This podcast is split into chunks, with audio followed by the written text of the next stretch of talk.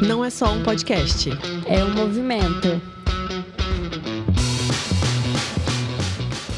Oi, gente, eu sou a Karen Teodoro. E eu sou a Doris Paete. E este não, é, só um podcast. E aí, Doris, animadaça pro, pra gravação de hoje? Super animada. Friozinho aqui em BH. Tá bem frio, gente. BH faz muito frio. Ainda mais pra quem veio do Mato Grosso, né? Isso aqui é Nossa um frio Senhora. de lascar. E, bom, muito animadas hoje com a nossa convidada, que é uma mulher especialíssima para nós, um profissional muito competente, uma querida com quem a gente aprende muito. E queremos compartilhar um pouco de tudo que ela sabe, tudo que ela tem para contribuir com vocês. Espera que o tempo é pequeno, gente. Eu já tô aqui, ó. Separei umas 500 perguntas pra gente fazer em pouco tempo. Não vai dar tempo. Então, eu já vou ter que convidar ela antes de apresentar ela. E eu já falei pra ela que ela vai ter que voltar. Né, Karen? Já está convidada para o próximo. E a nossa convidada é... Patrícia Tavares. E a gente vai falar um pouquinho do background dessa maravilhosa. Graduada há 26 anos em psicologia pela Universidade Federal de Minas Gerais, UFMG. Há 15 anos atuando exclusivamente em atendimento clínico, consultório particular, inclusive é minha psicóloga, Minha também? da minha família também? né? É, atende crianças, adolescentes e adultos com é, escuta fundamentada na abordagem humanista existencial e na a- abordagem EMDR. Isso mesmo, né? Isso Correto? mesmo. Corretíssimo. É, consultando brasileiros no Brasil, nos Estados Unidos, Canadá, Londres e Rússia, correto? Correto, Doris. Certificada pelo Instituto Brasileiro de Coach desde 2017 como coach e analista comportamental. É cristã, Filha amada. filha amada. Com certeza. Tem como desafio fundamentar a prática clínica no saber científico e na psicologia alinhada aos ensinos de Jesus Cristo. Essa Seja é a Patrícia muito bem-vinda, Tavares. maravilhosa. Ah, gente, muito obrigado para vocês de casa.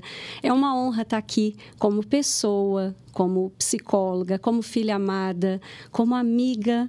Né, dessas queridas e eu estava esperando por esse momento porque eu acredito que tudo aquilo que me convidam para estar é porque antes chegou no coração de Deus então estarmos juntas aqui né, nesse momento nesse dia nessa estação do inverno isso já estava gerado no coração de Deus então isso é um momento muito especial nas nossas vidas nos nossos Com encontros certeza. Concretizando, né? É, E, Paty, vamos começar assim. é, além de tudo isso que a gente apresentou sobre você, sobre né, essa- essa parte profissional, quem é essa mulher, Patrícia, em essência? Então, Patrícia é uma menina, né? Eu costumo dizer que mulher hoje, mas dentro de mim uma menina, uma menina solar, uma menina que gosta do sol, do dia, dos luminares, uma menina que aprendeu nos valores dos ensinamentos do meu pai, da minha mãe, pessoas simples, a me sentir amada. Então eu costumo dizer que na essência eu sou amada, eu sou corajosa e eu sou livre para viver aquilo que Deus tem para mim. Ai, que lindo! legal. Inspirador! E é, como foi pra você, que a Paty tem dois filhos, né? Isso, Isso. mesmo. É, como foi o seu maternar? Compartilha com a gente, assim, lá no início, porque hoje eles já são adultos, Já são né? homens, Independentes, exatamente. homens. Criados. Sim. É como você equilibrava os pratinhos. Uhum. Então, né? é, tudo na minha vida aconteceu muito cedo, né? Eu comecei a namorar com 15, é, casei aos 19 e fui mãe pela primeira vez aos 27. Então, eu sou mãe do Rodrigo e do Davi, né? O Rodrigo hoje com 25, o Davi com 20. E eu costumo dizer que é, eu aprendi muito com eles. Na verdade, né? Eu sou mãe, mas por causa deles. Então, cada gravidez foi única. Eu lembro que a minha primeira gravidez, eu tinha 27 anos, eu ainda não trabalhava. Eu lembro que foi muito especial o Rodrigo para mim, porque tudo na minha vida eu tento planejar. E como eu sou carioca, né, para quem não me conhece, eu sou carioca e eu vim para Minas, hoje eu moro em Lagoa Santa, e quando eu nunca imaginei, né, ter filhos mineiros. E aí eu estava no meio da minha faculdade no Rio, só que eu tive que interromper, vim para cá e consegui é, ao FMG. Então, eu praticamente voltei meus períodos. E aí eu fiquei naquela dúvida, né? É, entre a faculdade e a maternidade. Mas eu era muito nova, eu tinha 17, 20 anos. Eu falei, ah, dá para esperar. Então, eu planejei essa gravidez depois é, que eu formasse. E foi muito especial porque no dia da minha colação de grau, eu era oradora da turma, porque eu sou muito falante, e aí nem os meus colegas sabiam. Então eu falei, né, que aquele dia era muito especial para mim, porque além, né, de estar tá concluindo um ciclo, eu estava com meu primeiro filho no ventre. Então Uau. assim, né, foi muito especial ter o Rodrigo naquele momento da minha vida. Só que eu não trabalhava. E, claro, a gente, depois que forma, a gente quer trabalhar né? E aí eu já sabia que eu ia ser mãe, mas era uma mãe muito intuitiva. Eu não sabia o que era gestar, o que era ser mãe. E eu foi a, é o primeiro. E é, foi tudo muito intuitivo, sabe? Eu não, eu não me preparei para essa maternidade. Eu só sabia que eu seria mãe. Então, tudo foi um aprendizado com o Rodrigo. É, na época, eu não tinha ninguém para me ajudar, né? Os meus pais, todos os meus familiares moravam no Rio, então eu estava sozinha nesse papel de maternar. E eu lembro que um dos apoios na minha vida é, foi o meu marido, né? Ele me ajudava muito enquanto pai, então eu acho que assim é, a maternidade, apesar dela ser um caminho da mulher, mas o que faz a gente equilibrar os pratinhos depois é ter esse homem presente esse pai presente, né, que se torna pai quando esse menino nasce, né, e ficar ali com a gente. Então, eu acho que eu tive muito apoio dele. Depois, eu também tive uma pessoa querida na minha vida que me ajudava muito, até que é, eu fui é, chamada para abrir um hospital em Lagoa Santa. E aí eu não pensei duas vezes. Meu menino tinha um ano e nove meses, eu coloquei ele na escolinha e fui trabalhar, né? E aí eu vejo, sabe, a importância da gente estar mais presente na educação dos filhos. Eu queria muito ser profissional e eu fiz esse caminho. Só que eu saía às sete da manhã, eu voltava às vezes seis da noite para casa. Então eu só tinha aquele, aquela noite e os finais de semana com ele. Mas eu fui a mãe que eu dei conta de ser. O segundo filho, eu já tive a gravidez toda trabalhando. E foi muito diferente, porque a segunda gravidez aconteceu paralelo a eu estar trabalhando. Sim. Só que quando nasceu, eu fiz a escolha de parar o trabalho para dar atenção. Né, a esse filho para ficar por conta deles. E sabe, o que eu percebo tem muita diferença na construção da personalidade deles. O primeiro, por conta, eu acho, de ter colocado cedo na escola, né, é, eu vejo ele mais rígido, mais ansioso, né, mais distante até. O segundo, como eu fiquei quatro anos com ele, né, fora do mercado de trabalho, ele é mais amigo, ele é mais tranquilo, ele é mais calmo. Então, é um recado né, para as mães que vão estar vendo esse e ouvindo esse podcast é façam as escolhas alinhadas àquilo que você dá conta e que você espera dessa criança. Porque quando a gente pode abrir mão de um tempo para estar com eles de fato, inteira, presencial ali, faz muita diferença na vida adulta. Né? Eu sei que nem todas podem, mas eu acho que assim, não é só tempo de qualidade, é tempo real também com esses filhos. Isso é muito importante, é, né? Você falou sobre a sua maternidade intuitiva, né? E eu acho que, de certa forma, isso serve para todas nós, porque ninguém, se pre... ninguém faz curso para ser mãe, né? A gente aprende no caminho, errando e acertando. Acho que é uma grande diferença de hoje em dia é que nós temos muitas informações a nosso favor. Então, uhum. eu tô grávida. Você falou, o seu Davi tem 20 anos, uhum. o meu tem 20 semanas dentro da minha barriga, mexendo sem parar. Uhum. e hoje a gente abaixa um aplicativo e ali ele vai acompanhando semana a semana e te dando, mostrando toda a evolução e depois também, né? É, tudo que a gente, várias informações que a gente precisa para começar a se maternar, né? Uhum. E, mas acho que é isso mesmo, muito intuitivo, a gente vai errando e acertando é. no caminho. E, e, e Paty, qual que é a maior queixa das mulheres que são mães que chegam no seu consultório buscando ajuda? É, hoje eu percebo, né, que principalmente na fase mais infantil, o que, é que eu tenho visto? Com as informações chegando, eu acho que a gente vai engessando é, o que, que a criança saudável ela tem que apresentar para os pais. Né? E eu acho que isso está tá engessando muito esse modelo pai, mãe e filho. Porque cada criança nasce do seu jeito. Mas eu vejo que os pais hoje têm medo, né, muitas vezes, de, de gerarem naquela criança né, um transtorno ou né, é, que, que estão em dívida, né, porque eu acho que isso também vem no pacote com a mãe. A mãe está sempre achando que está fazendo menos do que ela poderia estar fazendo. Principalmente se ela trabalha fora. Exato, né? exato. Né? E, na verdade, você falou algo, Karen, que é importantíssimo, que é essa humildade para entender que nós somos somos mães porque eles existem. Então, nós temos que ter essa humildade para aprender com eles. E não tem, não tem fórmula, né? Eu tive dois e um é diferente do outro, porque esse, esse movimento dessa relação, ela é um processo que se dá na relação da mãe com o filho, do pai com o filho, da família com esse filho. Então, muitas vezes, quando você fala qual é a principal queixa que eu vejo, né, principalmente é a hiperatividade das crianças. Né? Então, são crianças muito ativas.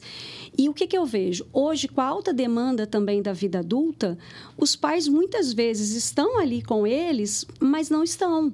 Eles estão ali no físico muitas vezes, mas é aquela atenção agitada, dividida com uma série de coisas para poder dar conta do tempo que não teve durante o dia. E aí tenta se compensar algo que não se compensa. Porque eu acho que assim, se você fez a escolha de, então, eu preciso trabalhar, eu, eu quero trabalhar e maternar ao mesmo tempo, ok. Faça essa escolha alinhada com você, entendendo que você vai ter uma relação diferenciada com esse filho e com essa criança. Agora, chegou em casa, ouça o seu filho olhe para ele, dele, né? né? E estabeleça uma rotina. O que, que eu vejo? A agenda das crianças, eu fico, às vezes, assim, eu olho a, as crianças que fazem terapia, que os pais levam, né? Eles têm agendas, às vezes, muito mais atarefadas do que a minha, né? Então, é tempo para terapia, são os médicos, é inglês, é balé, é natação, né? É a luta. Música. Então, música. Então, as crianças são muito ocupadas. E não tem tempo para o ócio, para fazer nada, para brincar, para ser criança. Uhum. Porque a, a, infância, ela passa muito rápido, Sim. né? E a, e a criança, o, o ser humano vai ser criança só aquele período curto da vida dele. Depois ele vai ser um adulto cheio de compromisso, cheio de responsabilidades. E que não vai conseguir lidar com isso, né? é. né? Com o ócio de. É. É o nosso desafio hoje. Nós é. somos uma geração que tem essa dificuldade de comparar. E aí a gente acaba repetindo, replicando isso para os nossos filhos, né? Exato. Então a gente fala que ama, e até por conta, eu acho que também dessa da, da nossa cultura, né? É, de, de competir. Então, né, muitas vezes o que eu percebo também é os pais colocando os filhos para fazer diversas atividades para mostrar para o mundo, olha, meu filho tem diversas habilidades. Uhum. E hoje e... tem até um, um, um, termo, né, que está em alta, que é a produtividade tóxica. Uhum. É assim, a gente tem que estar tá sempre produzindo, performando o tempo todo. E a gente veio conversando isso no é. carro, né, no caminho para cá. E quando a gente tem aquele tempo ali ocioso, uma janelinha de tempo, a gente fica até meio perdida. O que, que eu vou fazer agora? É, não e posso gente, ficar parada. se a gente não tem nada ou não pensa em fazer nada, a gente se sente culpada. É, e é. gera ansiedade. Exato. Por não, estar, por não, estar, fazendo nada, né? Não estou produzindo. É, e isso que vocês estão falando é tão importante, é tão visível hoje, né? E a Karen está falando, né? O tempo do nada. Eu tenho uma querida que fazia acompanhamento comigo e que, e que ela é muito agitada.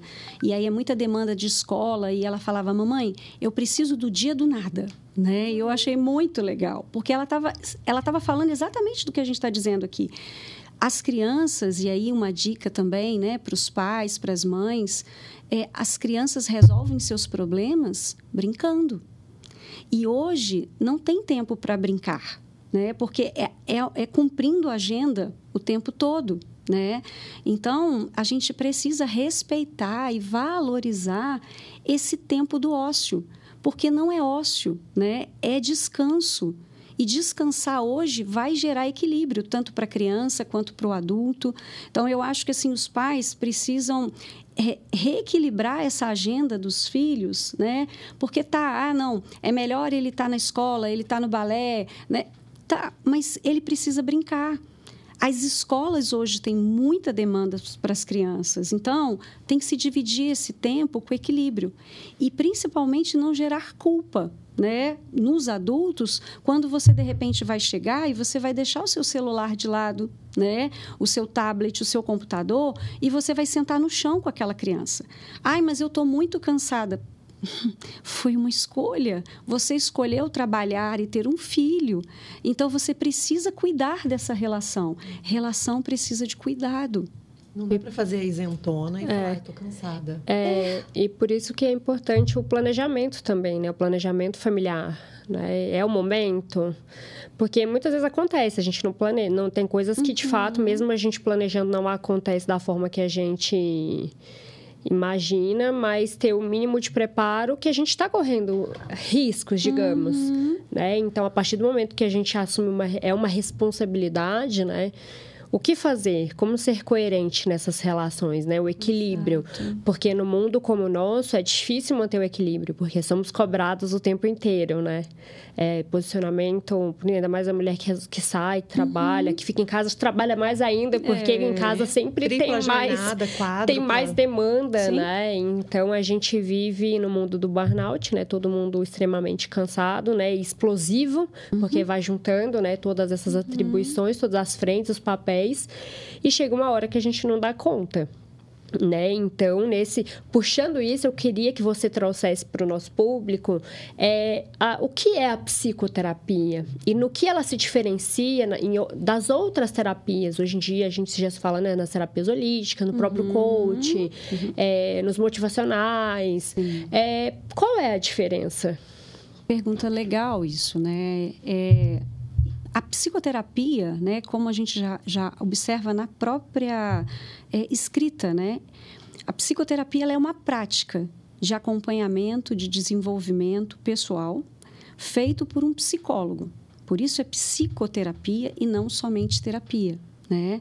E o psicólogo é aquele profissional que ele vai ficar durante cinco anos dentro de uma graduação, de uma formação, e ali nessa graduação ele vai aprender ferramentas técnicas teóricas e científicas fundamentadas, atualizadas, validadas, para que a gente possa, dependendo da abordagem do psicólogo, chegar nesse movimento com o nosso paciente. Né? Ou seja, ele precisa evoluir, ele precisa desenvolver e tem diversas abordagens e diversas ferramentas.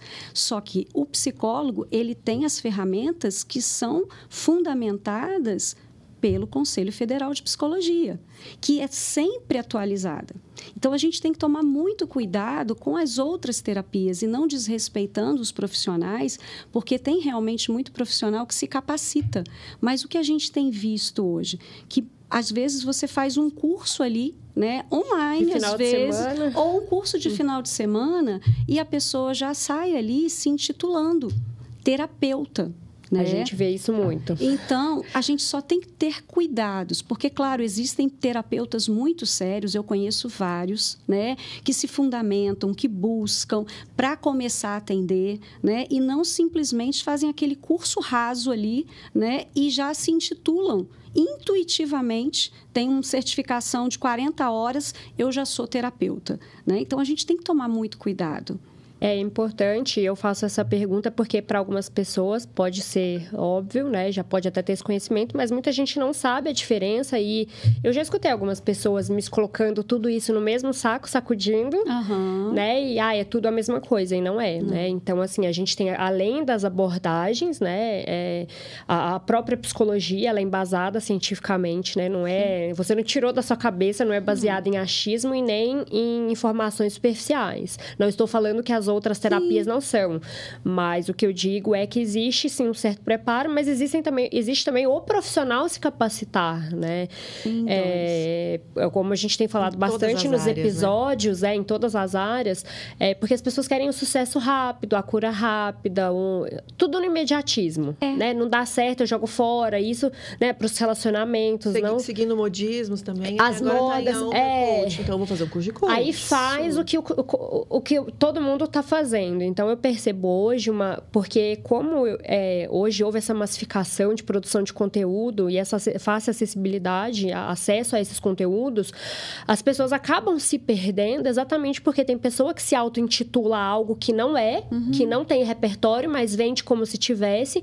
A pessoa compra isso, consome esse conteúdo e interioriza isso para dentro de si e se torna um hábito. É, isso que você está falando, Doris, é tão importante porque eu vejo né, essas práticas, às vezes, rápidas, imediatistas, as pessoas vão, elas são tocadas, né? Porque Sim, elas mexe são, com a emoção, né? Mexe com a emoção e depois aquela pessoa vai embora dali. E aí, o que, que ela faz com aquilo? Né? Então, né, eu, eu já participei, eu sou coach também, né? então eu já participei de processos de coach, eu já participei de, de imersões, só que eu sempre falo para o meu paciente: não tem problema nenhum a pessoa ter ali as práticas integrativas, as práticas holísticas, eu também tenho as minhas. Complementares, é, né? Porém, é o que eu vou fazer com as informações que eu captei nessa prática porque você vai ser mexida, você, né? Eu tive casos no, no meu consultório de pessoas que foram para a imersão e que voltaram dentro de uma mexida que ela, ela se comportava como uma criança de quatro anos de idade. Foi tão mexida e ela entrou em algumas regressões nessas imersões que ela voltou e ela não conseguia dar ordem para o filho dela de quatro anos, porque ela voltou como se ela estivesse dentro do útero da mãe dela. Então, olha que sério né? Então, é, a gente tem que tomar cuidado. Tudo bem, vai lá, mexe, né? A gente hoje tem esses, essas imersões de finais de semana, ok. Mas leva para sua terapeuta, leva para terapia. Olha, eu senti isso, porque a terapia ela não é um processo rápido. A terapia é um processo longo por mais que a gente possa pensar numa psicoterapia com uma abordagem breve, que se dá em torno de quatro meses, mas ainda assim ela é semanal. Ela tem um acompanhamento ali, ela tem uma coerência. O terapeuta conduz isso de uma forma que não faz sofrer e que faz promover a mudança no tempo do paciente. É, eu não tenho esse tempo. É eu não posso dizer, né? é, eu não posso dizer que em uma semana eu vou resolver seu problema, né? Isso isso é impossível. E é possível mensurar? Você falou que é difícil mensurar a, a evolução ali na, na, no processo terapêutico, né? Mas você acha que na vida a gente consegue mensurar nossa evolução? Mensurar quantitativamente, eu acho que não. Mas qualitativamente, sim. Por quê? O que, que mensura uma evolução? É a mudança de hábito, é a mudança de comportamento. De qualidade de vida, de, de quali... bem-estar consigo sim, mesmo. Sim, porque o com que... os outros. Exato. A mente, né, a psique humana, é, é ali, é aquele pensamento que chega. E aí, o teu comportamento é o reflexo daquele pensamento. Você engatilha uma emoção e, mediante aquela emoção, você se comporta. Sim. Então, se você leva um movimento para terapia onde você está travado, né? onde você, às vezes, está num processo depressivo, um processo ansiogênico, o que, que vai mensurar para mim e para o paciente de que ele saiu dali. Quando ele começa a vivenciar as mesmas circunstâncias, mas ele consegue olhar de forma diferente e se comportar de forma diferente. Aí a gente entende que está na hora daquela alta terapêutica, né? E, e é um movimento de dentro para fora, né? Um, é um processo, são processos é, e cada um tem a sua história, cada um tem a sua bagagem, então cada um vai ter o seu tempo e o seu processo. Então é importante, né, a gente levar isso em consideração, né, é porque trazendo de volta essa questão do mundo agitado que a gente vive, das altas cobranças, a gente tende a se punir por não, às vezes, não chegar nesse objetivo, né, uhum. de querer passar por esse processo psicoterapêutico de uma forma mais rápida, uhum. né, e, e porque eu também percebo que ainda há um certo preconceito de parte da sociedade, né? Com, a, com as psicoterapia, né, com, com terapias holísticas, uhum. né, as complementares, é, mas todas são importantes, se complementam, né, uhum. e a uhum. importância da gente entender que o ser humano, é, é, nós somos vulneráveis. Com certeza. Não é uma escolha, faz parte da nossa natureza. Por isso que eu acho que todo mundo precisa fazer terapia. Sim, gente, né? olha, uma coisa que e, eu não tenho preconceito é, com terapias, com terapias quando, holísticas, tudo é. que, que for para agregar. Agregar, a gente está dentro, e, né, E nos ajudar a melhorar, é. gente, vamos fazer, e que não vai nos fazer mal, né? Porque eu escuto ainda assim, pessoas falando, principalmente homem, né? Ah, é jamais eu vou fazer terapia. Então, assim, é muito engraçado que as pessoas que eu mais vejo falando que eu não faço são as que mais precisam. Parece que tem que se São as que mais precisam. Forte, é, né? porque E não ali pode mostrar vulnerabilidade, não pode mostrar fraqueza. E não, se faz parte da, nossa- da nossa natureza, não é mais fácil a gente buscar, aceitar isso e a partir disso, numa base forte, a gente construir co- é, um, um caráter, refinar esse caráter, né? É, e uma personalidade mais maleável, exatamente porque o mundo está mudando tudo muito rápido, né? O consumo, as informações que chegam muito mais rápido do que antes. Então, a gente lidar com e viver, isso eu falo é de dentro para fora, porque uma coisa é o que eu aparento ser. E o que as pessoas leem através da minha imagem, da minha conduta. Outra coisa é o que eu sou por dentro na íntegra Essência, né? na essência. Então, a, a importância de fazer esse caminho interno, de dentro para fora, é, é algo também que eu falo assim, investimento, né? É, é extremamente importante, mas eu percebo que ainda tem muita gente que não leva isso em consideração. Sim, isso que você está falando é tão importante, Doris, porque é, é, é isso, né? As pessoas, muitas vezes, elas são preconceituosas com a psicoterapia porque envolve investimento de tempo, envolve aceitação de que realmente eu não estou bem o tempo todo, né? Essa questão da vulnerabilidade que você está trazendo. Assumir para si e para os outros, né? Que eu preciso de ajuda. Exato, que eu preciso de ajuda, né? E que muitas vezes o que as pessoas fazem, elas se escondem atrás de máscaras, Sim. né? A fé, por exemplo, né? Ah, não, né? A pessoa que faz terapia é a pessoa que não tem fé. Nunca será. Né? Fé não está na contramão né, da responsabilidade de olhar para dentro. Mas é exatamente, as pessoas só olham hoje o externo.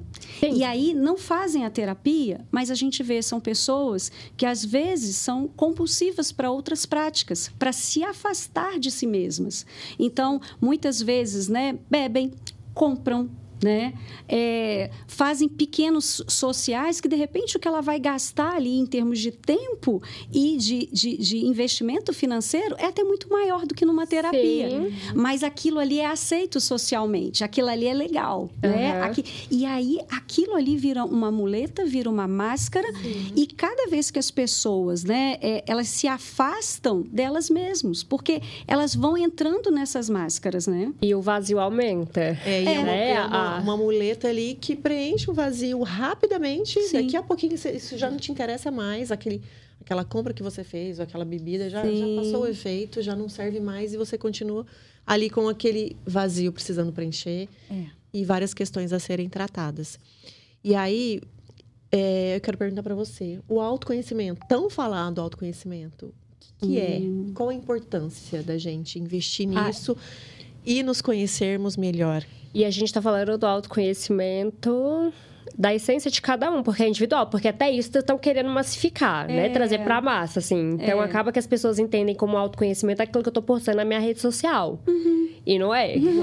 Né? A gente não é só as nossas qualidades, não somos só os nossos defeitos. A gente é muito mais que isso, né? O que, que, que você Essência. fala isso pra, pra gente sobre é. autoconhecimento Gente, e essência? Autoconhecimento é, é um termo muito profundo mesmo, né? E eu acho que ele remonta desde os seus pilares da vida, ou seja, né? Pensem aí, vocês de casa, né? Façam uma linha do tempo. Né, da, da época que vocês nasceram até os dias atuais.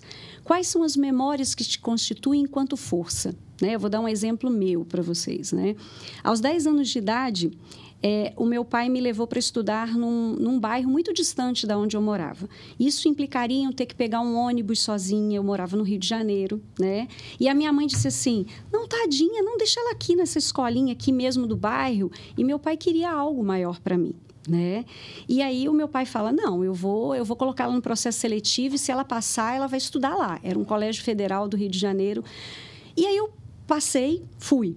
Eu lembro que quando eu cheguei lá, né, eu sou uma Minion, para quem não me conhece, eu sou uma tiquinha, né? Então, assim, e eu era muito tiquinha aos 10 anos de idade. Então, eu cheguei lá, eu vi, eu lembro como se fosse hoje, que eu lembro das colunas da escola. Era uma escola muito grande, né, de uma repercussão muito grande no Rio de Janeiro. E aí eu olhava para lá e eu falava, como é que eu vou entrar nessa escola, né? E aí o meu pai virou para mim, eu, eu lembro do meu pai de mão dada, e meu pai falava assim para mim: vai, eu confio em você. Todas as vezes são palavras que me constituem enquanto pessoa. Todas as vezes que eu tenho medo de fazer algo que eu acho que não é para mim, eu escuto nitidamente na voz interna: eu confio em você. Recentemente, é, meu filho me chamou para voar de asa delta e eu falei assim: não é para mim. A primeira, aí veio lá do mãe meu, uhum. né? Não, vou não, vou ficar vendo ele. Aí o, o meu pai disse: eu confio em você. Você dá conta. E aí eu falei: por que não que eu não vou viver essa experiência? né? E outro, em outros podcasts a gente conta essa experiência ah, para vocês, saber, né? Sim. Porque foi a experiência mais incrível e se tornou um pilar. Então, falar de pilar é falar de autoconhecimento. Então, você estabelecer quais são seus pilares, suas forças internas, a sua essência. A Patrícia hoje, né, de 52 anos, ela tem esse autoconhecimento na escuta interna, no time in, o mundo não ensina a gente a ouvir o interno. O mundo ensina a gente a ouvir os ruídos externos. E aí a gente vai ficando agitada, a gente vai ficando estressada, a gente vai ficando inflamada porque a gente quer, a gente acaba se moldando por esses ruídos externos, enquanto o interno às vezes está até gritando dentro da gente até o momento que se externaliza, né? Através de doenças, né? É, depressão, Exato. ansiedade, Exato. por aí vai. Exato. Então, assim, autoconhecimento eu, eu entendo que tem a ver com esses pilares que me fortalecem, né? entendendo que eu também sou dualidade, então, da mesma forma que eu tenho pilares de força, eu tenho fraquezas mas os, as minhas forças são maiores para eu enfrentar as minhas fraquezas. Na hora que a fraqueza aparece, que ela grita, eu identifico, eu digo para ela internamente: tá tudo bem, eu entendi. Mas essas fraquezas, muitas vezes, elas vêm das nossas crianças internas. É a criança interna que tem medo, é a criança interna que muitas vezes não quer fazer, é a criança interna que explode, que é imatura muitas vezes nas relações. E eu hoje, enquanto mulher de 52 anos, eu olho para essa minha criança e falo: Ei, eu sei, você está com medo, mas eu vou cuidar de você. E eu trago essa criança para o meu colo. E eu cuido dela com as forças da minha trajetória, da minha essência. E eu não negocio hoje a ser essência. Gente, depois dos 45 anos, eu sempre falo isso para quem quem está lá no meu consultório, né? Se você já esteve, você já ouviu é, falar isso. Você vai saber. né? Porque assim, até os 40, a gente está construindo ter, né? Ter a carreira, ter a família, ter filhos, né? Ter imóveis, bens, enfim, ter, né? A partir dos 42, 45, a essência não te deixa mais ficar nesse lugar de ter. E você fica incomodada. E você não entende por que, que você está incomodado. Por quê? Porque está na hora de ser. E o ser tem a ver com esse alinhamento entre o sentir e pensar da sua essência. Você pode inventar ser o que você quiser modelar aí, né? No coaching tem uma, uma não fala imitar, se fala em modelar. Ou seja, você se inspira em alguém e você Modelo. começa a internalizar aquilo e, de uma certa forma, você se torna aquilo que você é inspirada. Mas muito mais do que uma modelagem, a partir dos 42, pessoas que nos ouvem, né? Você vai ficar inquieta. E tá tudo bem ficar inquieto, mas você precisa ouvir. E se tem um lugar que é excelente para a gente aprender a se ouvir, é na psicoterapia. Porque aí a gente vai entender por que, que eu estou agitada, por que, que eu estou adoecendo. Uhum. E é diferente, né? A roda de conversa com as amigas e uma psicoterapia ou outras terapias, outras abordagens, Sim. né? É, até nisso eu vejo diferença e a gente fala isso com, com calma e tranquilidade, porque a gente não quer agredir ninguém, nenhuma abordagem, uhum. mas até porque a gente vive todas, inclusive, uhum. né? A gente, a gente tá sempre buscando aquilo que vai nos agregar, como a Karen falou, mas trazer isso para a essência, por mais que pareça óbvio, não é óbvio no mundo como o nosso. Não. Então, eu vejo muita gente que se diz, ah, eu me conheço, eu busco, tananã, mas a gente vê que ainda está no nível superficial e por isso que eu acho importante a gente falar disso, a gente trazer isso para as pessoas entenderem, porque assim, às vezes eu vejo assim, se é para lazer, para uma viagem, as pessoas pagam sorrindo, lindo, hum, maravilhoso. Para postar nas redes quando, sociais. É, pra, é, quando é algo que é, é igual casa, né? Tem um encanamento, naquilo que você vai vai investir, que é o pesado, que vai dar sustentação, que ninguém, ninguém vai ver, é o mais caro, porque é um investimento que solidifica e faz aquilo ter durabilidade ao longo do tempo com saúde. É estrutura, É estrutural. Né? Tanto né? no ser é... humano como, quando, e... quanto no exemplo que você está dando sim, de uma casa. Sim, então eu vejo que, que o, o, exterior, o externo, ele, ele vai ser a consequência. A gente pode até disfarçar por um tempo, fingir, né? é. papéis sociais. É, mas se a gente não cuida disso no devido tempo, lá na frente, as consequências são muito graves, né? A gente vê aí hoje um número crescente de, de doenças mentais, Sim. que é muito sério, que inclusive é, ainda no nosso, na nossa cultura se, é, se faz muita piada sobre uhum. esse, esse assunto, é um Sim. tabu. Sim. Né? Então a gente vê pessoas, né? Você mesmo comentou o índice de suicídio, uhum. né? Aumentando. Porque essa autocobrança, e eu posso falar porque eu tô nesse lugar, eu tô nesse, nesse momento de tratamento, né? Inclusive com você. E a gente, eu tô nesse processo de aceitar quem eu sou, o que eu quero, o que eu não quero, o que faz sentido, o que não faz, encerrar ciclos, uhum. né? A gente tem repetido muito isso aqui nos nossos episódios, porque é muito interessante, os nossos convidados, a gente tá muito alinhado, uhum. mesmo não tendo combinado, a gente está muito alinhado é, no sentido de falar, poxa, eu quero ter longevidade com qualidade. Uhum. Eu não quero chegar lá na frente tacar penga, porque é um preço muito alto que a gente paga por conta do imediatismo, ter agora para agora uhum. o prazer imediato, que a gente busca tanto o prazer imediato que o, o buraco vai aumentando dentro da gente. Isso. Porque a gente não foca mais no processo nem na construção. A gente quer o bônus, mas não quer o ônus. Exato. E a gente vê isso se porque por um tempo ainda estava mais. As pessoas disfarçavam. Hoje você vai nos ambientes, você vai no prestador de serviço, você vai comprar um produto, está estampado na cara das pessoas se ela não reclama com você. Uhum. Uma pessoa que está te atendendo, uhum. né? Reclamando de algo da vida, de algo do trabalho.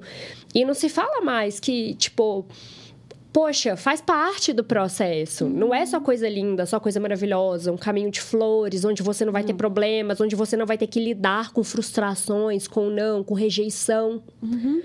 É, eu acho que assim, né? Uma das coisas que a, eu sou coaching, mas eu vejo, né? Porque as pessoas agora tudo podem, tá tudo tudo é possível. Tudo, tudo é liberado. É, né? E essa positividade o tempo todo, isso também está adoecedor. Positividade Por... tóxica. É.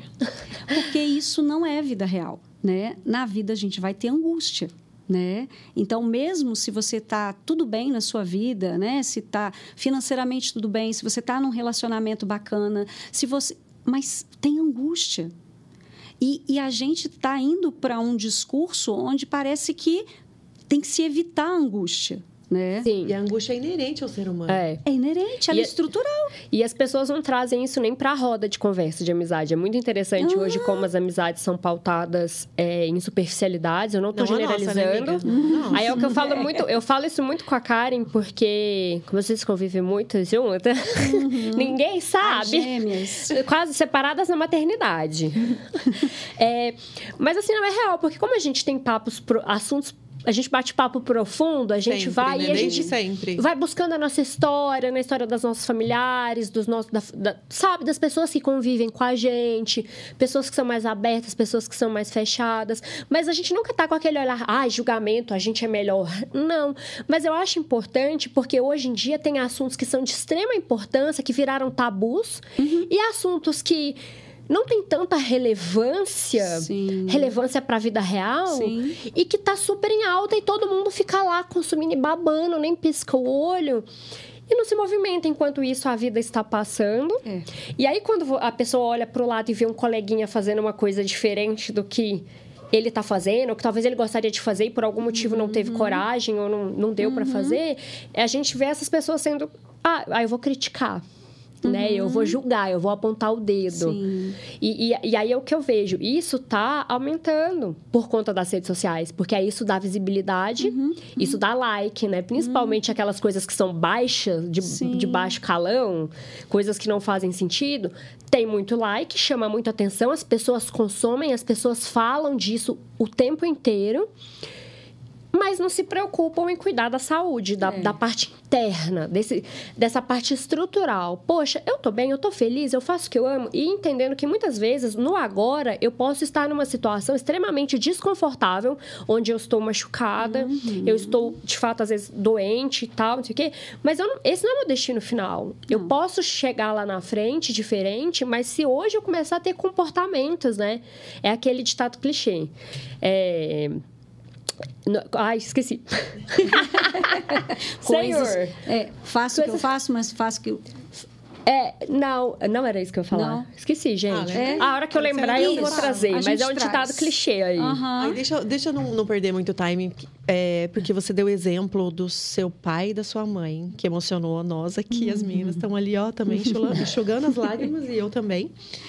E muito nítido da atuação da energia masculina e da energia feminina na criação de um filho. O pai é aquele que empurra para a vida. Vai, vai, eu confio em você, você dá conta. E a mãe é aquela que acolhe. Não, deixa ela aqui perto, vamos ficar né, aqui, deixa aqui é, debaixo da nossa proteção.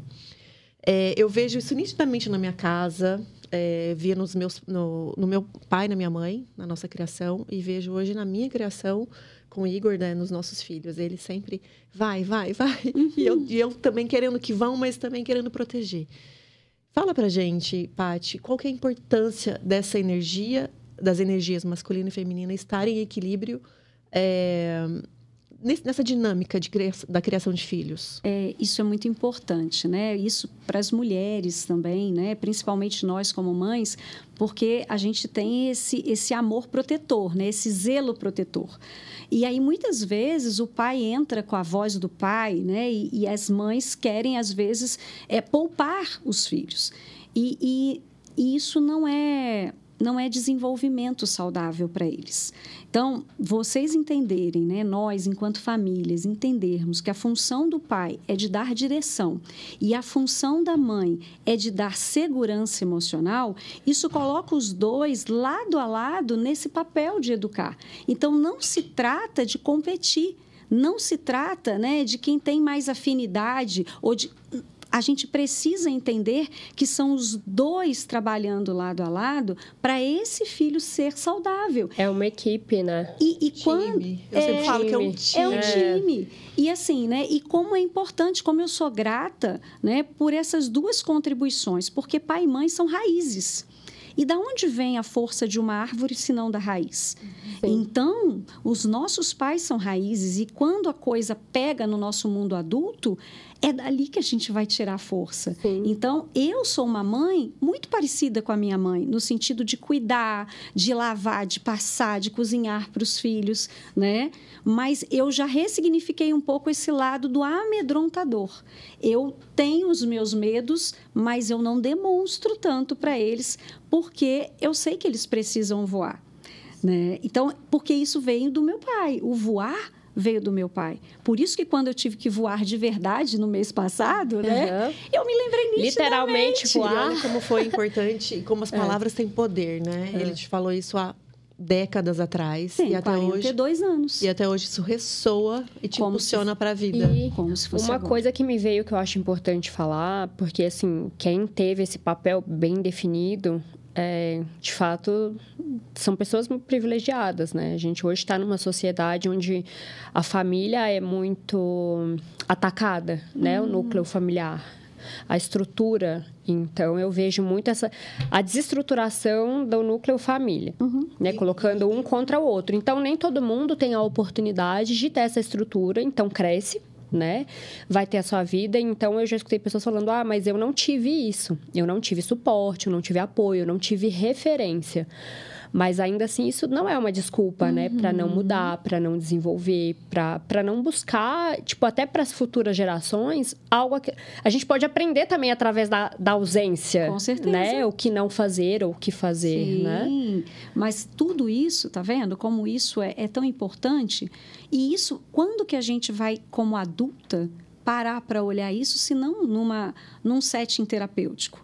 A vida não permite a gente ficar fazendo essas autoanálises. né? Então, a terapia, mais uma vez, e vocês falaram com muita categoria quando vocês falam, né? Não é a mesma coisa do que contar para um amigo. Porque o amigo tende a te acolher, uhum. o amigo tende a te apoiar, né? E a terapia nem sempre vai ser concordar. Não que o terapeuta discorde, não é esse o papel dele. Mas ele te faz refletir para ver assim, tá, o que que isso está promovendo nas suas atitudes hoje? Ser educada dessa forma, o que, que te levou hoje? Então, as perguntas que o terapeuta faz são perguntas para te levar para dentro. Te dá clareza. Te dá clareza. E direcionamento, acho, Com certeza. Né? Com Porque certeza. a gente só muda se você toma consciência daquilo. Isso. Olha, eu preciso mudar isso. Isso aqui não está me fazendo bem. Sim. Ou isso não vai me levar E- aonde eu quero chegar. Então, eu preciso mudar. E um bom, um, boas oportunidades para a gente perceber isso são nos nossos relacionamentos, né? Essas repetições de padrão, principalmente negativo, porque o que eu vejo assim, inconscientes, nossa, né? é, é, seja de trabalho, relacionamento amoroso, amizade, as pessoas assim, ah, mas nunca dá certo para mim. Nunca funciona. E aí a pessoa nunca para para refletir, tipo, o que, que eu posso estar fazendo? Porque. E aí, se você pontua isso, a pessoa nunca mais olha na sua cara. Boa, boa isso. Essa dificuldade de olhar para dentro, refletir, e não é para ficar se culpando. Ai, eu sou culpada de tudo, então, o mundo. Sabe? Não é porque eu vejo esse extremo e é real e tá no dia a dia, e eu vejo isso em todo lugar, e eu já vivi isso também, sabe? Mas peraí, vamos olhar o que que eu posso melhorar, porque muitas vezes a gente quer resultados diferentes na vida, mas a Fazendo gente as mesmas coisas. fazendo as mesmas coisas. É, e, e isso que vocês estão falando, né? Eu recebo, às vezes, muito, muito, muito mais. Meu, meu nicho é mais de mulheres, né? E a gente vê, tem uma, uma terapeuta que eu amo muito, que é a doutora Lisandra Zanuto, e ela tem uma frase que me tocou desde a primeira vez que ela fala assim, né? Que nós temos que tomar muito cuidado com as histórias que nós estamos contando de nós mesmas. Né? Para nós mesmos também. É, e para as nós. E com certeza, porque se a gente está falando para fora, a gente já falou para gente. A gente já acreditou que Sim, aquilo é, é. verdade. A gente se convence disso para fazer sentido, né? Pra gente poder contar isso para fora. Exato. E aí a gente vai colocando a projeção sempre no outro. Quando vocês estão entrando nessa questão dos relacionamentos, isso é muito importante. Porque não é sobre o outro, gente. Relacionamento é feito a quatro mãos. Mas, se você tem algum problema ou alguma repetição, como você fala, né? Mas comigo não dá certo, né? Eu entro e saio dos relacionamentos, né? Se existe um padrão de repetição, é porque aquilo não foi curado. E tudo aquilo que você não cura, você repete, você transfere. E você pode transferir isso para os seus namorados, maridos, filhos. Filhos. E é inconsciente, né? Porque É às vezes vai- a pessoa nem percebe que tá fazendo e tá lá, não, mas eu amo, eu amo. E, e tá, Tá lá repetindo um, pa- um padrão negativo e não consegue ter essa clareza. E eu fico me perguntando, poxa, como fazer. Como virar essa chavinha? Porque assim. É interessante, eu fico me questionando muito isso, porque a gente tem muito acesso à informação. Por que, que as informações que são não são relevantes pegam tanto, enquanto as que são profundas e extremamente relevantes acabam se tornando banais para as pessoas e as pessoas não dão atenção? Mas, aí, mas eu acho que cada um tem que usar o seu filtro, né? E falar, bom, isso aqui vale a pena, isso aqui eu descarto, isso aqui eu não vou nem assimilar, isso aqui eu vou ass- a- reter o máximo que eu puder e praticar. É, eu acho que isso que vocês estão falando implica numa, numa outra palavra que tem sido muito usada hoje, né? Que é autoconsciência e autorresponsabilidade, né? Ah, É, bom. Esse- esse- esses dois conceitos É, aplicados na vida. É isso aí. Não Porque teve um se- episódio que a gente ficou sem falar isso. Porque é exatamente sobre isso, né? Autoconsciência está tá caminhando juntinho com a autorresponsabilidade. As coisas não acontecem ao acaso. Eu faço com que aquilo aconteça. Então, se eu observo que as coisas não estão dando certo, não é sobre o outro. Eu tenho que voltar para mim e falar para ele qual que é a minha contribuição nisso, qual que é a minha Qual que é participação, meu papel, né? qual que é o meu a, a papel. parte que me cabe para melhorar a parte que só eu posso fazer. Exato, né? E parar de ficar culpando o outro de se colocando no lugar de vítima. De vítima, é. Né? Porque não tem vítima, não. E assim é mais fácil, né? É, você se colocar É uma- no lugar, cruzar seus é. braços e falar, ah, é, foi É ele. culpa do mundo, né? Tudo é. culpa de qualquer pessoa, menos minha. Eu não, É, né? Sou eu- um alecrim dourado. Exato, e eu vejo pessoas que muitas vezes colocam até a culpa no passado. Tiveram infâncias difíceis, né? Muitas vezes tiveram é, abusos que Sim. sofreram. E, e- e de forma alguma, gente, a gente está minimizando o efeito desse tipo de trauma. Porém, né? É o que você vai fazer com isso no tempo presente. Porque algo aconteceu, sim, foi muito difícil, sim, mas isso está no tempo passado. E a gente precisa fazer a ruptura com o tempo passado, até a própria palavra de Deus fala que Deus esquece as coisas que ficam para trás, para a gente olhar para frente. Então a gente precisa entender que teve um passado difícil, sim, né? Existe uma história. Existe uma história, sim, e a gente não está minimizando isso. Porém, agora é você que está escrevendo a sua história. E como que você quer contar a sua história, Doris, Karen, daqui a 10 anos? Né? Então, fazer essa projeção de futuro, Mas vivendo no agora, né? mas vivendo no agora, para isso não gerar é, é, ansiedade. Até Verdade. porque no futuro somente Deus está. Nós não estamos lá. Então, mas a gente pode se preparar. Né, para contar, por exemplo, quando eu fiz esse salto, o que, que me movimentou fazer esse salto? Não foi é, postar nas redes sociais um salto, né? Virar, né? Porque tá na minha rede, com certeza que tá. Mas por que que eu saltei? Porque eu sabia que ali ia ter um aprendizado para mim. E mais, eu queria deixar para os meus filhos a imagem dessa mãe que tem coragem, que tem medo, porque eu tive muito medo quando eu olhei para aquele Rio de Janeiro lá embaixo, né? E aquela rampa, eu tive muito medo.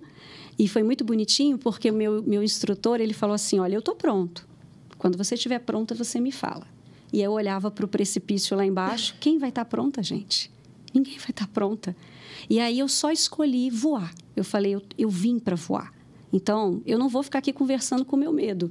Senão eu ia travar e eu não, não, não voaria. E eu queria deixar esse legado para eles.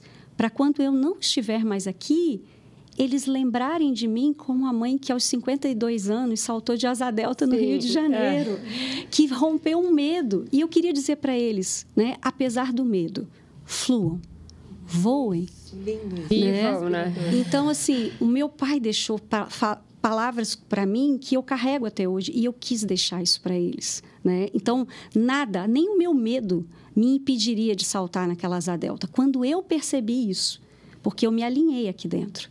O meu eu, quando eu disse não, eu não dormi naquela noite. Eu não dormi, eu não entendi. Eu falava, por que, que eu não dormi? E aí eu entendi que é porque, na verdade, a mulher queria saltar. A mulher queria voar. A criança estava morrendo de medo, né?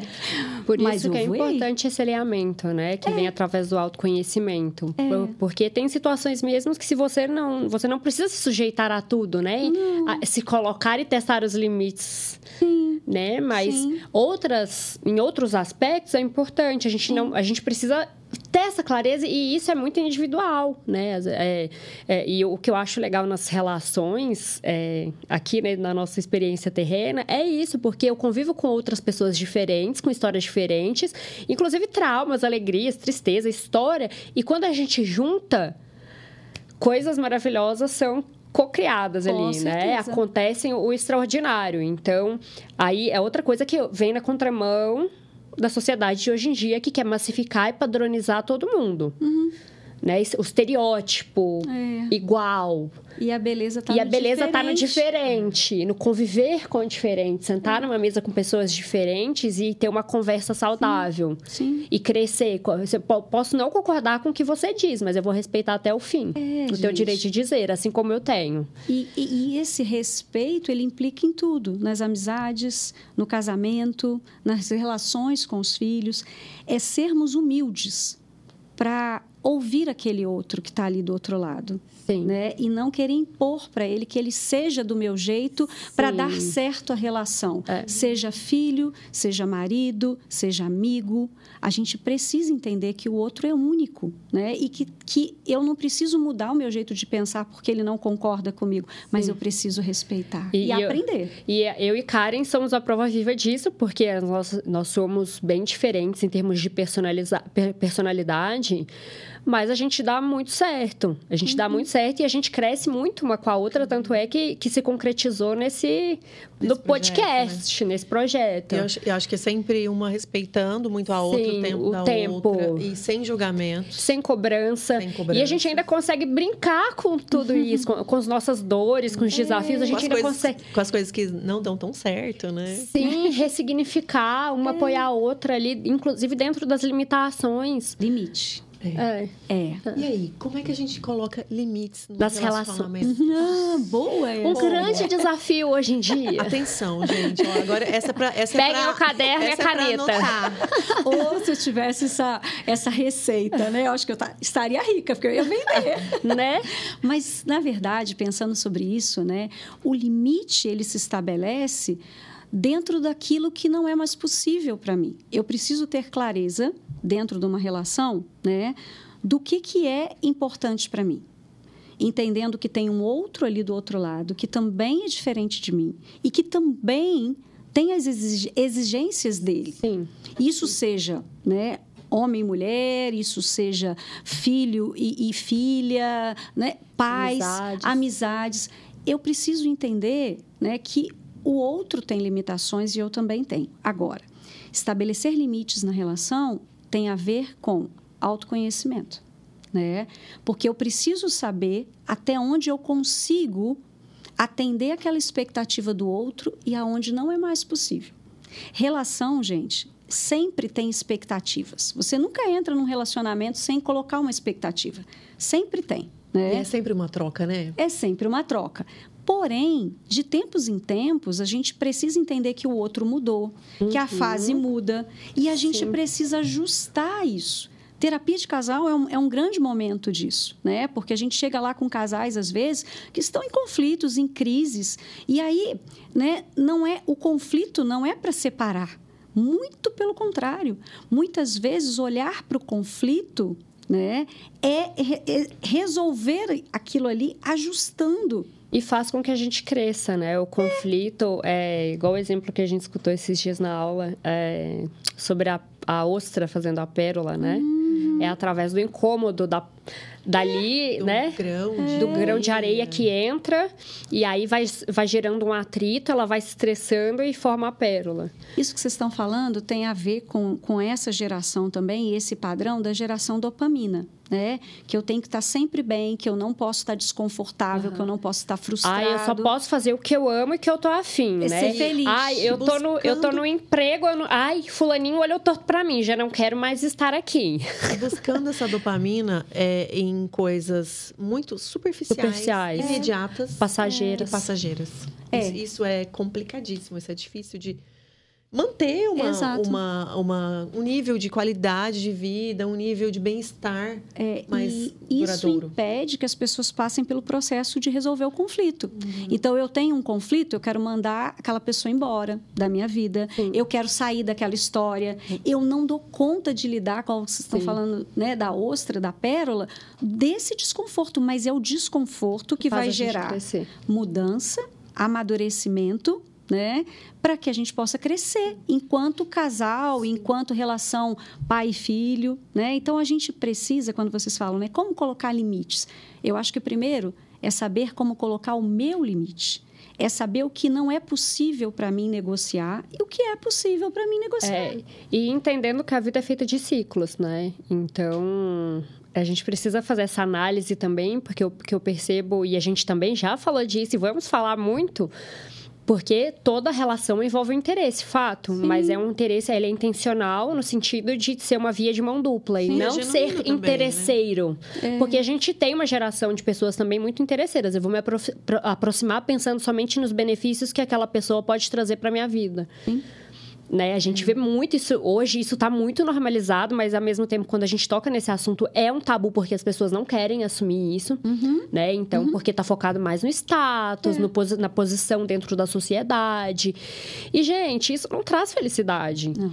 né? Eu falo que, inclusive, assim, o dinheiro, eu, na minha percepção, ele é um meio, ele não é a finalidade. E a gente vê muita gente colocando o dinheiro como rei, né? A pessoa é serva, escrava do dinheiro Sim. né? É, E não tem nada a ver com prosperidade, como a gente estava falando ali atrás, antes de- da, da gravação.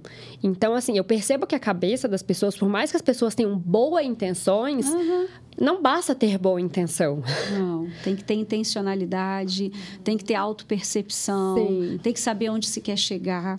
Sim. E, e essa, e, essa, é, e essa clareza, ela vem com a busca, né? É. Vem com os processos, processos dolorosos, na tentativa de relacionamentos, conviver com o externo, com o diferente. Uhum. Porque aí eu vejo, assim, muitas pessoas querendo conviver somente com pessoas que pensam da mesma forma, que é, Vira pensa. tribo, né? Tri- As tribos, né? Hoje em dia a gente tem Tribo. muito isso. E aí fica uma apontando o dedo para outra.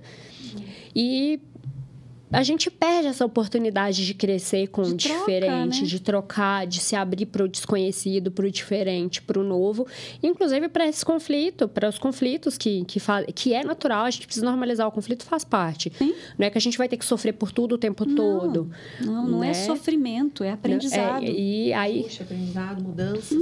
recalcular a rota. É. E, e você, como coach, Paty, você trabalha essa gestão da mudança com as pessoas que você atende? Sim, como é que funciona isso na sim, sim. prática? A gestão da mudança ela funciona exatamente com essa clareza. Aonde que eu quero chegar? Né? Isso pode ser uma mudança profissional, uma mudança de relacionamentos, uma mudança pessoal. Então, a primeira coisa que eu faço é levar a pessoa realmente a ter essa autoconsciência de aonde ela quer chegar. Né? O coach trabalha muito com ponto A e ponto B. Né? E aí, quando ela, ela elabora esse, essa projeção de um futuro, né? entendendo que ele não vai ser daquela forma linear, porque a vida não é linear, ela, é- ela tem curvas aí, né? Muitas curvas. Muitas. Diga-se de Crescer passagem. não é linear. Não, não é, não é linear. Então, é, quando ela chega nesse processo aí de, de, de clareamento, bom, eu quero. Aí nós vamos para o processo. O que, que eu preciso fazer para eu alcançar essas mudanças na minha vida? Entendendo, e eu sempre levo eles a, a, a pensar, que essa mudança ela tem que estar alinhada corpo, alma e espírito. Né? Porque nós somos seres espirituais que habitamos num corpo físico e que temos uma alma inquieta e que está querendo aprender o tempo todo, emocional ali. Então, eu falo sempre para eles, né? Tá, você quer atingir isso aqui, mas vamos traçar esse projeto e esse processo com qualidade de vida. Porque a gente tem que ser uma pessoa inteira e equilibrada nesse tripé. Então, quando eu falo de alma, de emoção, eu falo de autoconsciência, autorresponsabilidade, autoconhecimento. E isso, a terapia e as terapias né, que a pessoa tiver integrada, isso vai dar conta. Vai ser um suporte interessante. E, e nisso a gente também pode trazer é, a questão da, da motivação, a automotivação. Porque hoje em dia, por conta da- das motivacionais, todas que a gente vê, eu vejo as pessoas dependentes. Ai, alguém tem que me motivar, Ai, mas tá vendo? Ninguém me Não. motiva no meu trabalho, Não. ninguém me motiva na minha casa, ninguém me motiva. Não. Falei assim, queridinho, queridinha, é você mesmo que tem que se motivar, É, né? E essa clareza de qual é o motivo que eu levanto todos os dias, vem no caminhar. Então eu vejo assim, como a gente tem acesso a tudo muito fácil, muito mais fácil que as gerações passadas, a gente está numa zona de conforto onde a gente não quer sair dessa disso para poder se refinar com a experiência. É. Então a gente vê pessoas se qualificando, se especializando em diversas áreas, mas são pessoas que não sabem mais conviver com outras pessoas. Uhum. É, e eu acho que isso que você está falando, Doris, porque motivação, gente, ela é uma força, é uma força intrínseca. Ninguém consegue motivar ninguém a nada. Você consegue inspirar o outro, influenciar o outro. Agora, motivação tem a ver com propósito de vida. Sim. E o propósito de vida de cada um, ele é único. E você precisa ter clareza disso também. Quantas pessoas chegam para mim e falam: eu não sei o que que eu quero fazer da vida, eu não sei qual é o meu propósito. E aí eu levo eles sempre para pensar o seguinte: propósito, existe sim propósitos, de repente, né, de criar uma ONG, né, são, são pro- projetos maiores. Agora, propósitos diários é ter gratidão pelo que você está vivendo hoje. Isso já é um propósito para hoje. É você olhar para aquela flor ali que está desabrochando e você falar que lindo. É você acordar de manhã e ver o céu azul. E ser grato porque acordou. grato. É, pela tua Tô- saúde. Tive a possibilidade de acordar. A possibilidade de acordar, abrir os olhos É. e ver a oração, que você, a oração que você fez hoje vindo para cá foi maravilhosa. Disso, do, do céu, do sol, gente. Pode, pode parecer positividade em excesso, mas é, é real. É real. E faz um bem danado. Faz, porque isso é a meditação. Uhum. Isso eu, eu, eu coloco, né? Tem, tem até aquele livro, O Milagre da Manhã, que é um livrinho basiquinho, autoajuda, mas que ele fala isso. A tua primeira hora, desde que você abre os olhos, ela vai definir o teu resto do dia. Exatamente. Então, se a gente acordar ali, né, e dar uma pausa, não sair acordando e pegando o celular e já começando a olhar, não, peraí, entra em contato com você, né? Com a Já divindade, com Deus. com Deus, já faz uma oração, já lê uma palavra, já lê algo que vai te, né, te puxar para viver aquele dia melhor, né? Agradecer pelos encontros que você vai ter. Gente, eu era de um, de um movimento, né, de um momento que eu estava tão distante de mim que eu encontrava pessoas e eu às vezes estava dentro do mesmo elevador que aquela pessoa, eu não dava bom dia, eu não sorria para ela. E isso muda o padrão de vida da pessoa. A pessoa sabe se você está mal, se você está bem. As pessoas estão aborrecidas hoje em dia, né? É, elas não conseguem ter clareza disso, né? Por que, que elas estão fazendo o que elas estão fazendo? Elas simplesmente fazem mecanicamente. É, e, e- e, assim, e detalhe, porque se você pergunta para todo mundo, você, eu estou em busca da minha felicidade e tal, mas o que, que você está fazendo de fato? Porque Hoje. as pessoas estão emburrecidas. A sua cara diz o contrário, a sua feição, porque tudo comunica. A da- do, do meu tom de voz, a Claro. forma que eu me que eu me posiciono, que eu me gesticulo, o meu cabelo, tudo tá comunicando. E as pessoas, não, eu nasci assim, eu sou assim, vou morrer assim, todo mundo vai ter que me engolir. Você está falando algo, Doris, né? Que é sobre dar respostas e reagir. Muitas pessoas hoje elas estão simplesmente reativas. Né? Então elas reagem muito ao outro que fala diferente, que te que pensa diferente, que te contraria naquele momento. Então a gente reage, né? E aí a gente se torna igual esse outro que está aborrecido. Se a gente for olhar para uma pessoa que de repente está cabisbaixa e a gente se mantiver naquele mesma frequência daquela pessoa, a gente vai se tornar como ele.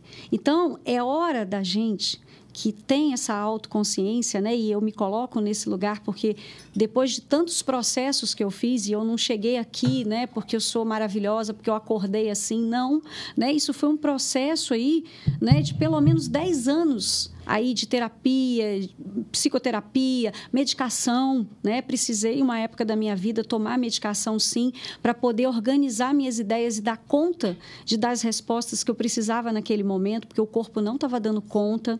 Então assim, são são coisas que a gente vai fazendo e que vai amadurecendo. E hoje eu vejo que quando eu acordo, eu faço a minha meditação, né? Eu oro, eu agradeço a Deus pelos encontros. Olha que coisa linda, né? Quando foi que eu imaginei que um dia na minha vida eu ia estar num podcast, que daqui a pouco, né, vai estar nas redes para quem quiser ouvir. E a minha oração, né, é grata por vocês estarem abrindo esse trabalho, né, de escuta, de mudança na vida das pessoas, com o pé no chão, né? E não somente como uma repetição, por isso que eu achei fantástico o nome, né? Não é só um podcast, porque hoje todo mundo faz podcast, então tem vários ali, mas eu vejo que o diferencial de vocês é transformar vidas. É fazer com que as pessoas parem um pouquinho para refletir nessa mudança, porque não tem mudança se não houver movimento. Sim, Você tem que se movimentar. sim. E é isso, é esse mesmo o nosso propósito com o podcast, porque a gente tem é, vivido transformações intensas, assim, de dentro para fora.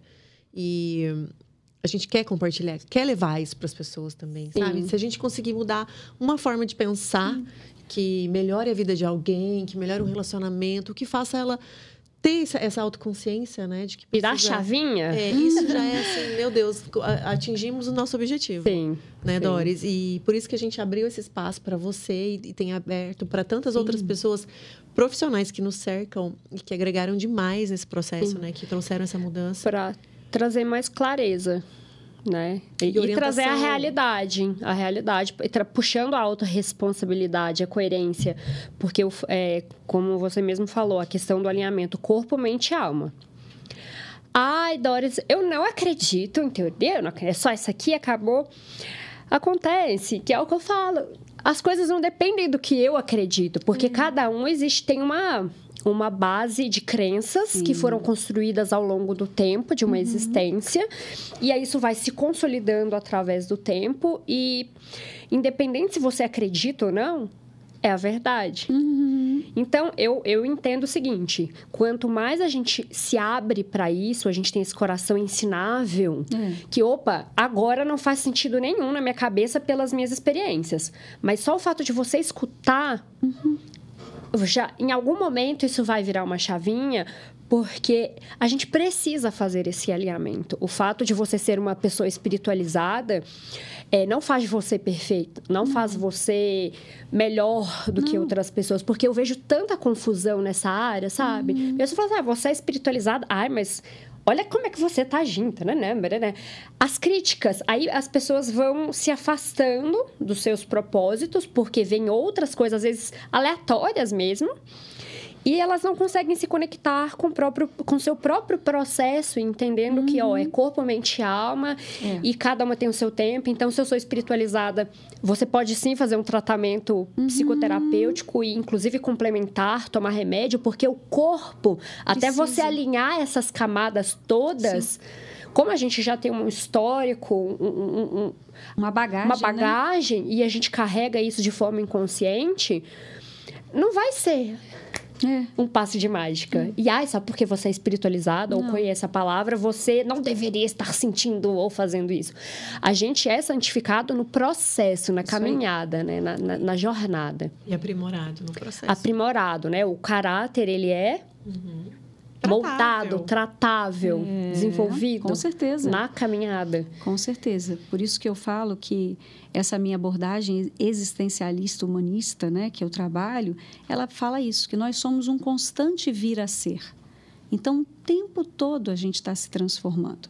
E alinhar esse tripé corpo, alma e espírito é o que vai me manter equilibrado nesse processo. É fácil? Não. Mas não é impossível. É possível. É, mas é. é. possível e precisa dessa in, esse primeiro essa humildade de reconhecer, né? Eu eu preciso de ajuda, eu quero melhorar, uhum. né? Buscar essa ajuda e seguir o processo. É, e se isso... a gente melhorar 1% é. por dia, né? No final de um ano, olha o tanto que a é, gente é. melhorou. E eu, eu mesma posso falar isso com propriedade. Buscar ajuda não é sinal de fraqueza. Não. Ajuda, né? E assim, Detalhe, profissionais competentes que têm a capacidade e a bagagem, né, como a, a Paty tem, Patrícia, Paty, para os íntimos Paty, Paty. É, de, de trazer essa clareza, porque uh, não tem como a gente se desenvolver, a gente chegar a um patamar diferente do que a gente se encontra e cada um está num, num, nível diferente, uhum. tem sonhos diferentes é, sozinho, nada só, nada grande ou nada estruturado e consolidado ao longo do tempo se faz só. É um, são conjuntos de mãos ali envolvida, é igual a massa, você vai amassar, vai ter o tempo é. de crescer, fermentar, botar para assar até tá pronto ali no ponto aí. certo. E o que a gente vê na prática é o contrário, por isso que a gente está batendo tanto nessa tecla, né? Então assim, é se abrir, é reconhecer e, e você vê que não é um ponto, não é fraqueza buscar ajuda é algo bom, que bom. É, que bom que a gente tem que disponíveis que, é, e acessível, assim, com fácil acesso a profissionais é, é.